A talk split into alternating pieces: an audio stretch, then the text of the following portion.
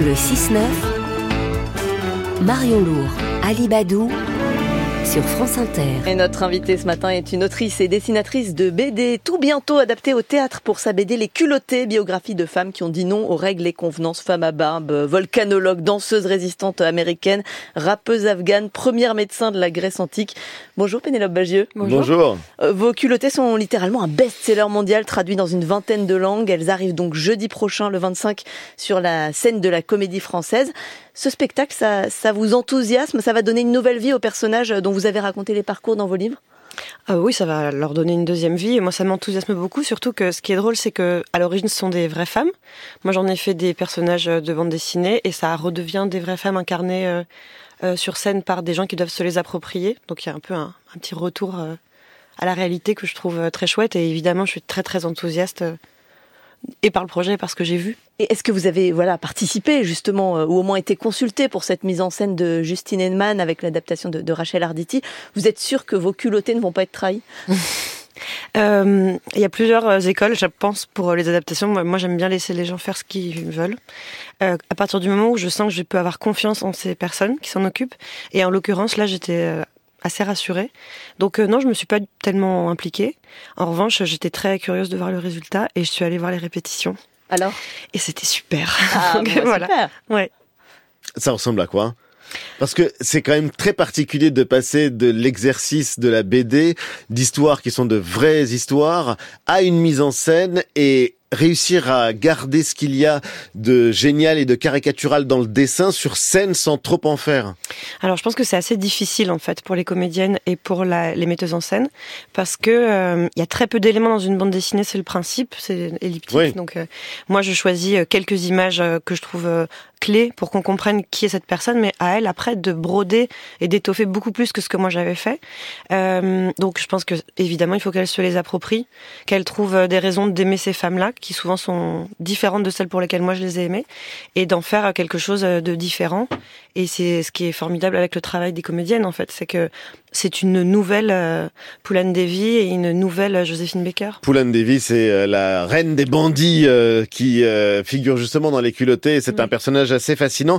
Dites-nous juste d'un mot qui c'est, parce que ça en dit long sur votre travail et sur ces femmes que vous sortez de l'oubli, pour le dire d'une manière un peu brutale. Alors Poulane Devi, c'était une petite fille en Inde qui a été mariée très tôt, euh, beaucoup trop tôt, comme euh, d'ailleurs une petite fille, Ouais. et puis euh, qui a vécu énormément de violence euh, et de... Elle est issue d'une caste euh, très défavorisée. Voilà. Elle est née en, En plus. 1963. Elle coche un peu toutes les cases. Vraiment toutes.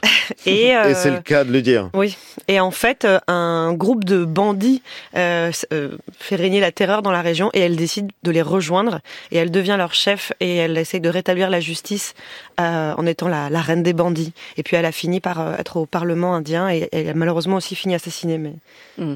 Si une metteuse en scène choisit d'adapter euh, les culottés au théâtre, c'est qu'il y a encore euh, un intérêt, un enjeu euh, à raconter des parcours euh, hors normes. Alors, euh, vous donniez des exemples. Il y a aussi, par exemple, la, grande journaliste Nelly Bly, euh, la chanteuse Betty Davis, on en passe.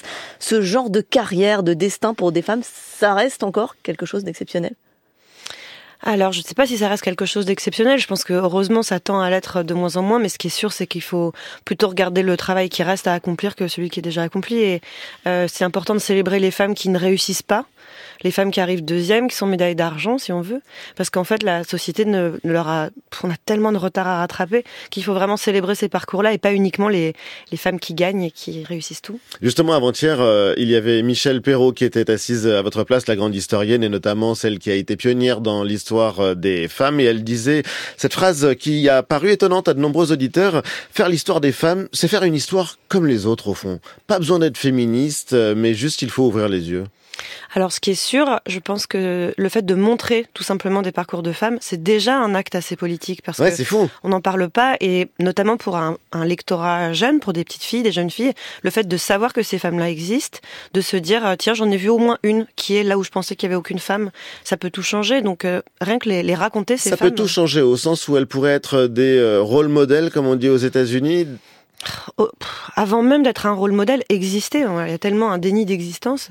Dire, euh, voilà, il y en a une. Tu vois, il y en a une qui existe. Moi, quand j'étais petite, les métiers euh, des qui, qui, existait pour les femmes quand je serais plus grande. Il y avait tout un angle mort de métier. C'est pas que je me l'interdisais, mais dans ma tête, les femmes ne le faisaient pas. Bah déjà la BD. Ouais, déjà la BD. Hein. la BD, pour commencer par la BD, c'est quand même un monde de mecs, ça commence à changer. Oui. Bon, il y avait des autrices déjà quand j'étais petite, mais dans ma tête, un auteur de BD, c'était Gottlieb. Donc, euh, ouais, c'est ça. C'était un mec avec euh, qui, euh, qui a une table inclinée, puis qui boit des cafés, qui fume des clopes et, et qui a une barbe de trois jours. Donc, ça n'existait pas. Et j'imagine que c'est très différent aujourd'hui. Moi, j'ai du, du courrier de petites filles qui m'écrivent pour me dire bon bah moi je vais devenir autrice de BD. Et pour elles, c'est pas du tout un sujet, c'est normal. Mmh. Alors justement, c'est pas un sujet, ça en reste un quand même. Euh, la, la, place des femmes dans la BD, il y en a de plus en plus. Peut-être que le Grand Prix euh, d'Angoulême va être décerné cette semaine euh, à une femme. Euh, en tout cas, vous avez dit le féminisme, c'est pas une mode, ça date pas de MeToo, c'est pas comme un pins qu'on mettrait sur un manteau. Euh, mais l'égalité homme-femme, ça reste une des causes affichées par le gouvernement en ce moment et parmi les instruments mis en place.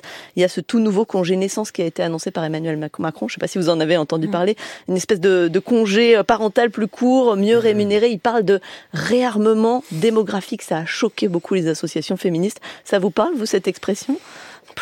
Euh...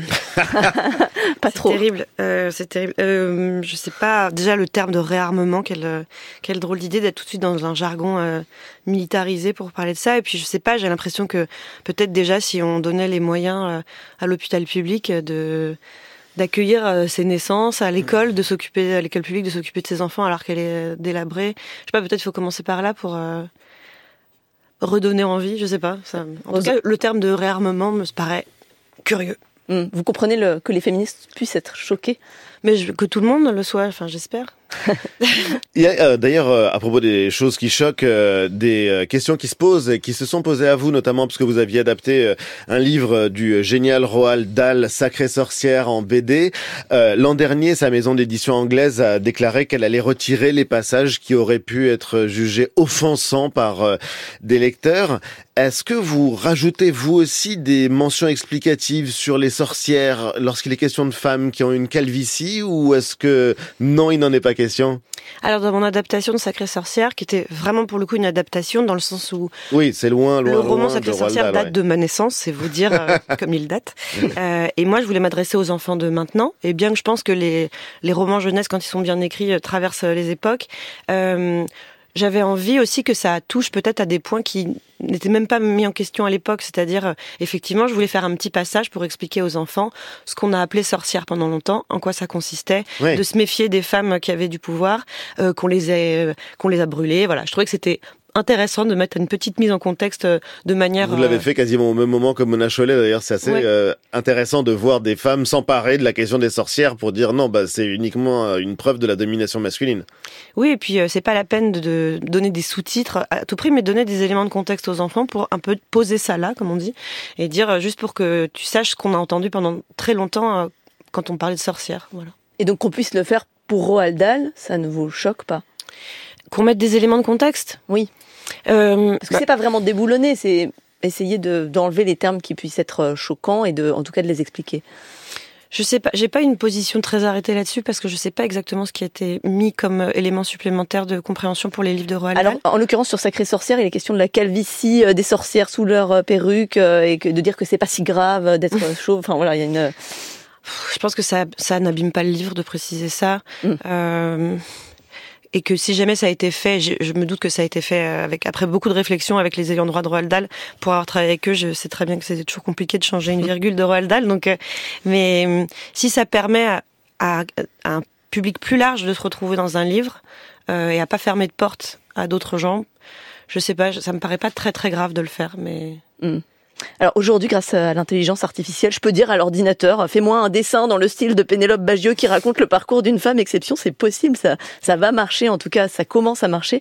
Quel sentiment ça inspire chez vous euh, ces nouveaux outils? Vous avez peur de vous faire remplacer? Euh, je pense que heureusement pour moi, j'ai pas une connaissance assez poussée de, du niveau de technologie où on en est. Et du coup, je dors tranquille en me disant mais non, mais jamais, jamais un, un ordinateur ne pourra imaginer une histoire, alors que probablement que si. Euh, en ce moment, il y a des discussions autour du statut euh, d'auteur euh, et d'auteur-compositeur parce qu'il y a une une euh, motion du, qui, qui doit être votée pour définir un statut euh, européen pour les auteurs et Pour qui rémunérer les droits d'auteur, en fait. pour tout un, une espèce d'arborescence de petits problèmes, on va dire, et notamment sur les contrats, sur le droit et sur la régulation de l'intelligence artificielle dans la création artistique. Donc en tout cas, je trouve ça bien que on se mette autour de la table pour commencer à se dire ok c'était super la partie euh, euh, géniale c'est le progrès c'est formidable et maintenant est-ce qu'on peut essayer de cadrer un peu le truc et de voir comment s'en servir de manière intelligente? Euh, Je pense qu'on est au tout début de cette réflexion encore maintenant, donc euh, c'est bien qu'on se pose la question. Mais que ça vous empêche pas encore de dormir. Un dernier petit mot, parce qu'on arrive à la fin de l'entretien, mais le festival d'Angoulême qui démarre cette semaine, on le disait, grand rendez-vous de la BD. Un livre sur quatre vendu en France, c'est une BD, c'est un succès par rapport à d'autres pays qui est assez incommensurable. Vous, vous le comprenez, vous l'expliquez? On a une culture euh, de la bande dessinée en France qui est assez euh, unique. Euh, moi, j'ai du coup, j'ai vu quelques autres pays, ne serait-ce que par les traductions de mes BD où je suis allée un peu travailler là-bas.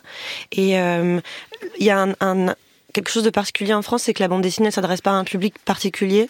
On ne dit pas c'est une BD pour les enfants de tel âge, c'est une BD de. En fait, les adultes ne sont pas choqués par le fait de feuilleter une bande dessinée, que les sujets puissent être presque. En fait, tous les sujets peuvent être racontés en BD, souvent de manière plus intéressante que en littérature, je trouve.